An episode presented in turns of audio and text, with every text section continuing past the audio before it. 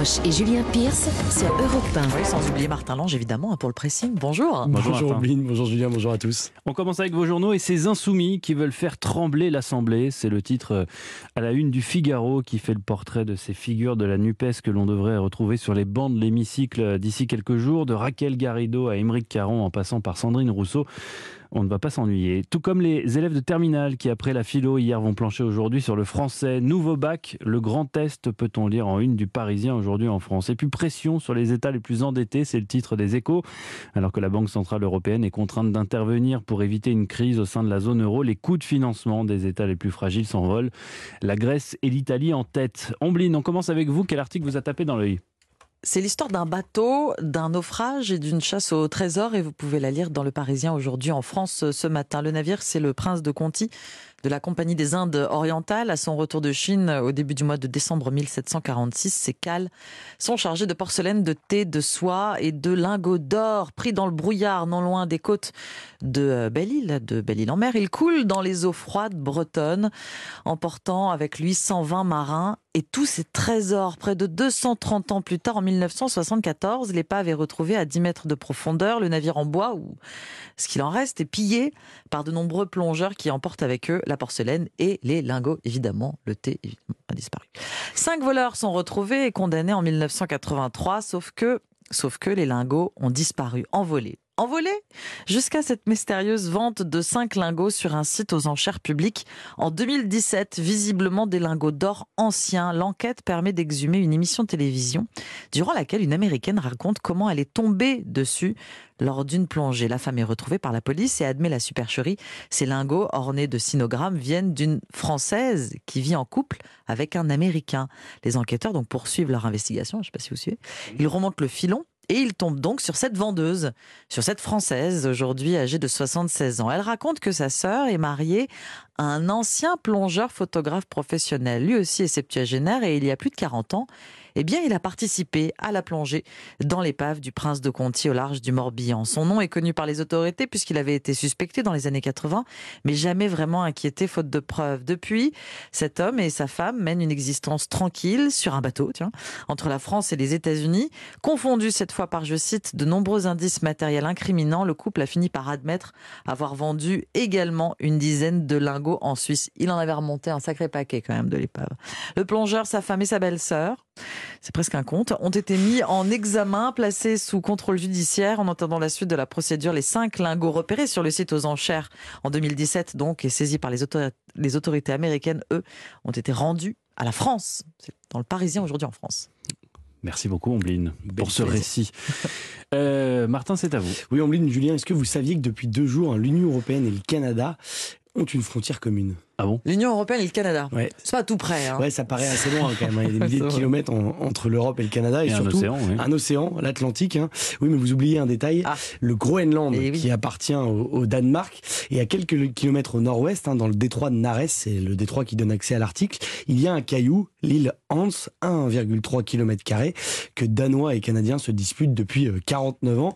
Et bien depuis mardi, ce conflit frontalier est terminé. Ah oui. Les ministres des Affaires étrangères des deux pays, canadiens et danois, ont signé un accord pour séparer l'île en deux, créant donc de fait la première frontière terrestre entre l'UE et le Canada. Alors ce conflit de près de 50 ans, Martin est qualifié par la ministre canadienne, alors je ne sais pas ce que ça veut dire, mais de la plus amicale des guerres. Oui, parce qu'attention, il y a eu une guerre euh, autour de l'île Hans, la guerre du whisky. Ah. Au départ, en 1973, hein, lorsque Danois et Canadiens se partagent le détroit de Nares, ils n'arrivent pas à se mettre d'accord sur la souveraineté de ce caillou.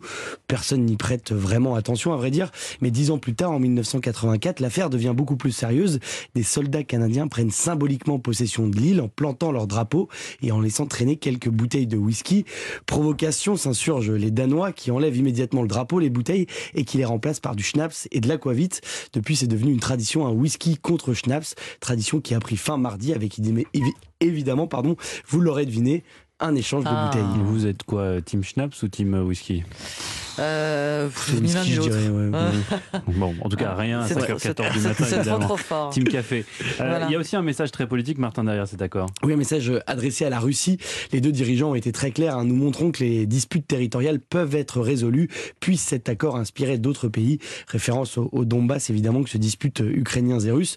Par ailleurs, cet accord, cet accord autour de l'île Hans pourrait être plus stratégique qu'il n'y paraît, note le courrier international, à l'heure où plusieurs grandes puissances, États-Unis, Russie, Canada, Norvège, entre autres, hein, investissent l'Arctique, ses ressources et surtout ses routes maritimes qui, à cause du réchauffement climatique et de la fonte des glaces, pourraient raccourcir considérablement le voyage entre l'Europe et l'Asie du Sud-Est. Dans l'Arctique, Canada et, Danois et Danemark règlent la guerre du whisky. Hmm. C'est à lire dans le courrier international. Je savais pas que le Canada était euh, producteur de whisky. En tout cas, je, je c'est pas le premier en- pays. Je suis pas sûr Ouais. qu'ils soient producteurs de whisky. Non. en tout cas, ils sont en consommateurs. Ouais. Ils en boivent. Non, non, mais que ce soit un emblème. genre, on met des, des bouteilles de whisky Je- sur eux. Voilà. J'aurais mis plutôt du, Du sirop d'érable. Mais bon, Ouais. qu'est-ce que c'est Je crois que par moins 25, le Oui. whisky, c'est mieux. Absolument. Merci Martin. J'ai choisi pour euh, ma part un article du Figaro qui s'intéresse à une race de chiens omniprésente sur les réseaux sociaux. Vous l'avez peut-être remarqué, une race tendance avec tous les excès que cela implique. Le Je vous, donne, bulldog. Je vous donne quelques exemples. Bien vous allez voir. Vous vous souvenez des aventures de Boule et Bill? Ça vous dit quelque chose? Bande dessinée qui a fait l'objet de plusieurs adaptations euh, télévisées et même au cinéma. Et bien le succès auprès du grand public a été tel que dans les années 70-80, tout le monde voulait son cocker anglais, la race de Bill assez caractéristique avec ses longues oreilles. Pour répondre à la demande, les éleveurs, on peut le dire, ont fait n'importe quoi. Ils ont reproduit entre eux des chiens qui auraient dû euh, être mis de côté en temps normal car ne répondant pas aux standards physiques et mental. Typiquement un animal trop excité, trop agressif pour une vie de famille. Or, ces traits de caractère, et ça vaut également pour le physique, se transmettent vous savez peut-être de portée en portée. Voilà comment nous autres humains avons créé les races en sélectionnant des chiens aux caractéristiques similaires pour les faire reproduire entre eux et donc conserver ces caractéristiques. Le risque à terme, c'est la consanguinité. C'est comme euh, dans les familles royales, hein, faire reproduire entre eux des cousins sur plusieurs générations, c'est l'assurance d'avoir des malformations et des maladies génétiques. Eh bien, c'est exactement ce qui s'est passé avec le cocker. Tout le monde en voulait un. Les éleveurs ont multiplié les portées et voilà comment on s'est retrouvé avec des chiens ressemblant vaguement à Bill, des chiens malades, agressifs et mordeurs. Cette histoire, elle s'est répétée avec plein d'autres races. Le Labrador, popularisé euh, par euh, Georges Pompidou et les présidents successifs de la République, le berger allemand avec les séries Rintintin et Rex plus tard, et aujourd'hui, donc, vous avez raison Martin, c'est le bulldog anglais, c'est lui la star d'Instagram et de TikTok dont je vous parlais au début. Vous savez, c'est le chien de Winston Churchill, ce gros pépère court sur pattes, à la peau plissée et le museau euh, écrasé, un molosse élevé au 19e siècle pour faire des combats de chiens qui aujourd'hui se bat surtout pour sa survie. Car voyez-vous, le bulldog anglais version 2022 est une aberration tant ses attributs distinctifs sont exagérés. Commençons par la face.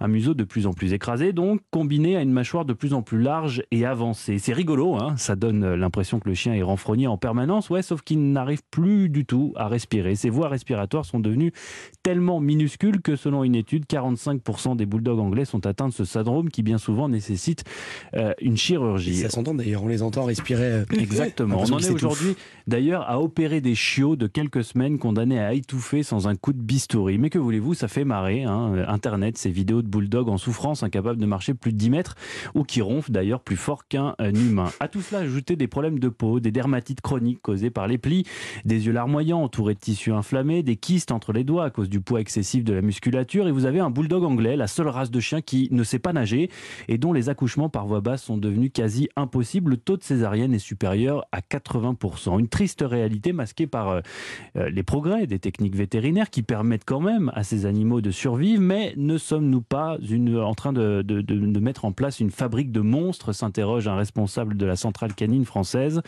La Norvège, elle, en tout cas, a tranché. En janvier, un, un tribunal d'Oslo a interdit sur son sol l'élevage de bulldogs anglais et de cavaliers King Charles, une autre race soumise à ces dérives. Les dérives, justement, de la sélection qui menacent la santé des bulldogs anglais, c'est à dire ce matin dans Le Figaro. Merci beaucoup, Julien. Passionnant. Et merci, Martin. On se retrouve dans 40 minutes pour le journal des sports. À tout à l'heure. À tout à l'heure.